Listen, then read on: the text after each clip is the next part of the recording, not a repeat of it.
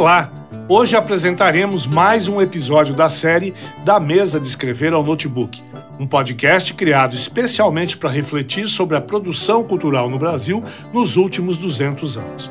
Este programa integra as atividades comemorativas do bicentenário da independência do Brasil e é uma realização do governo do estado de São Paulo através da Secretaria de Cultura e Economia Criativa, com a gestão e produção da Amigos da Arte. Estamos hoje conversando com o Tobias do Vai Vai. Esse é o nosso segundo episódio em que falamos de samba. Samba que tem uma história de resistência, uma história de aprendizado, uma história de formação. A escola de samba não é apenas diversão, né? A gente aprende com a Vai Vai e com as grandes escolas de samba do Brasil que a, a escola de samba ela é um núcleo social, é um núcleo de, de aperfeiçoamento das relações humanas, um núcleo de, de, de é, tolerância e um núcleo de resistência. Essas questões são de inclusão, principalmente, né? Então a escola de samba é, ela tem esse, esse viés de, de ensinar a cidade o que é tolerância, o que é respeito, o que é, é o que é, é, é convivência é, com qualidade, com, com, é, com, onde as pessoas deixam de lado tudo aquilo que elas fazem nas suas vidas e passam a viver uma, um momento de união, de fantasia, de diversão, mas ao mesmo tempo um movimento de consciência social e política. O Tobias, no último episódio, estava falando é, do, do, carnaval em que, em que é, é, escolhemos um presidente e nos demos mal. Era essa música, né, Tobias? Esse é, o refrão. Estamos de 2000, é. Muito vai, bem. Vai, então, então você continua essa história, que essa história está muito boa. então, era Vai Vai Brasil, né? É, isso foi 2000. Aí a gente pegou aí um, um período, ficamos sem títulos, aquele negócio, a escola estava mudando, a, a, a diretoria vai desgastando, né? Porque você sabe como é que é tem que haver alternância de poder, né? Porque é, é para oxigenar um pouco. Aí em 2006, aí veio assim, assim a crise máxima, né? E aí o presidente renunciou, e aí a comunidade ficou aquele jeito, quem vai ser o presidente, quem vai ser o presidente? Bom, conclusão, você acompanhou a história, eu me elegi em chapa única, né?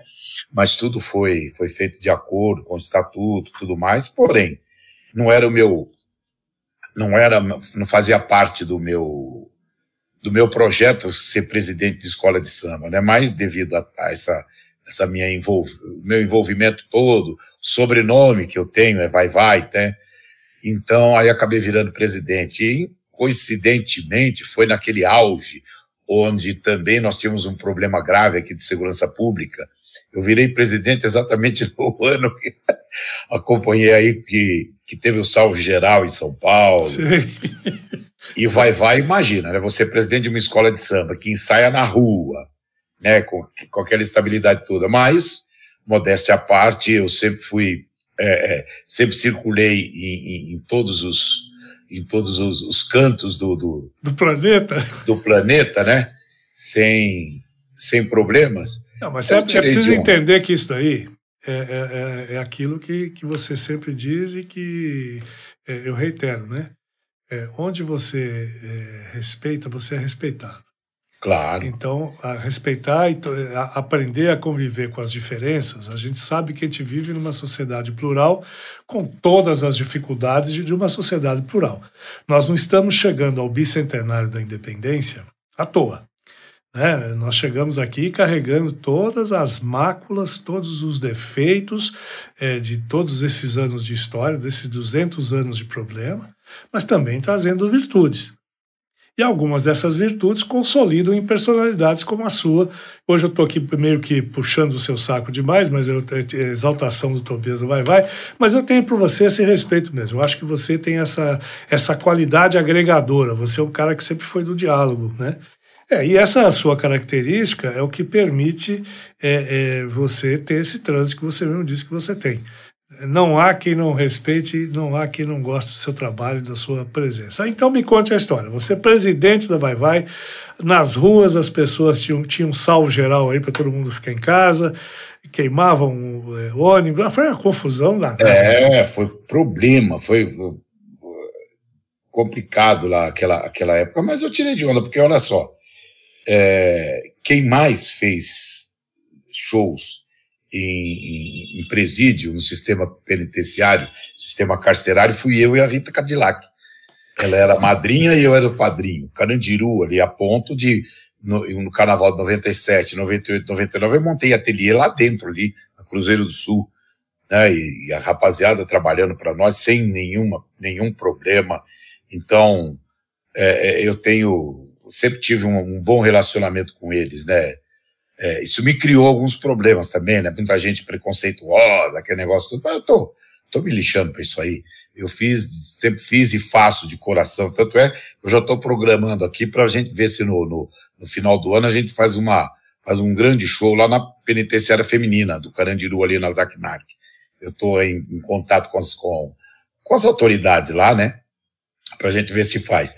Aí mas voltando para o tema carnaval, 2008, que aí eu já era, eu era presidente, e os enredos saíam tudo da minha cabeça, né? Primeiro ano, Chico Espinosa chegou com a história do plástico, nós fomos terceiro lugar, quando todo mundo achava que a escola ia cair, né, que era o primeiro, Carnaval do Tobias, cantor, puxador de samba, presidente, falou, ah, esse negão não vai segurar a onda. Aí veio 2007, nosso primeiro carnaval, segundo carnaval 2008, eu fui, eu tive o prazer de conhecer e ter autorização do doutor Antônio Hermílio de Moraes para transformar em desfile de carnaval a obra dele, que é o Acorda Brasil.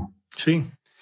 Foi peça de teatro, depois, por último, virou é, enredo de escola de samba e a gente foi campeão. Olha só. É, e teve esse link aí com, a, com lá com o Instituto Bacarelli, de, que, exatamente. De, de quem o, o, Antônio Hermílio era o grande patrono, era uma pessoa entusiasta, que. Entusiasta. Né? era a menina dos olhos dele. É, e virou um projeto social de grande importância, uma orquestra hoje que atende. Até hoje, né? São, hoje são 1.200 crianças, é, adolescentes, né?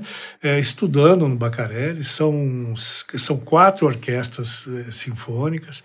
Eles têm 16 coros e, e 20 grupos de música de câmara. De, é, é, de, é, um, é um trabalho muito forte, são várias famílias atendidas. É, acabaram agora de assumir aí a gestão de céus também, eles estão agora entrando nessa área é, é, mais próxima ainda da população multiplicando mais ainda esse trabalho dele. E o Antônio Emílio é, escreve isso esse trabalho. Aliás, eu acho que a, que a, orquestra chegou a fazer alguma coisa com, com a Vai Vai, não teve isso? Desfilou, desfilou, desfilou né? gente. É, isso, o, a, desfilaram. O, o Isaac Karabchev já tinha, já na época estava também, já não? Não, não, não. Ali era, era, não, não era ele não. O pessoal veio num carro alegórico, a gente fez algumas atividades juntos, o pessoal da comunidade começou a se envolver lá também, se matricularam, aprenderam música. Minha filha, por exemplo, fez curso lá. Olha só. Entendeu? É. Ela estudou que instrumento lá? Eu, não, não, ela não fez instrumento, ela fez, acho que era flauta, flauta. mas era outra coisa que ela, que ela fez, não, não lembro direito. Mas ela está sempre em contato lá com, com os irmãos lá, o, o Edilson. É, o Edilson é que é o, é o líder lá, o é, é, é, o, é, o, é o manager. Isso. Não, ele é o mas, regente também, né? Uma figura. Aí, quando me perguntam hoje qual o carnaval mais importante, mais significativo? Qual o samba enredo que você mais gosta? Falei, olha, samba enredo que eu gosto, eu gosto de todos, vários, né? Assim, musicalmente. Agora, o carnaval mais importante para mim, e acho que para Vai Vai, foi esse do 2008, pela mensagem que ele passa, né?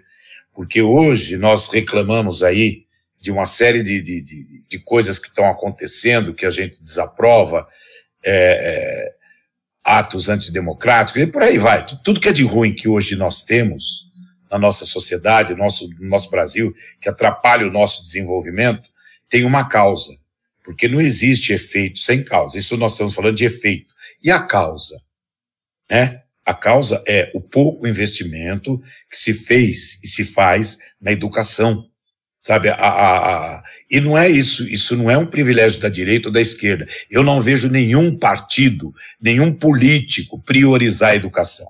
Não vejo. Darcy, o Darcy Vargas, o, o, o Darcy Ribeiro, ele dizia uma coisa muito, uma profecia que hoje está se concretizando.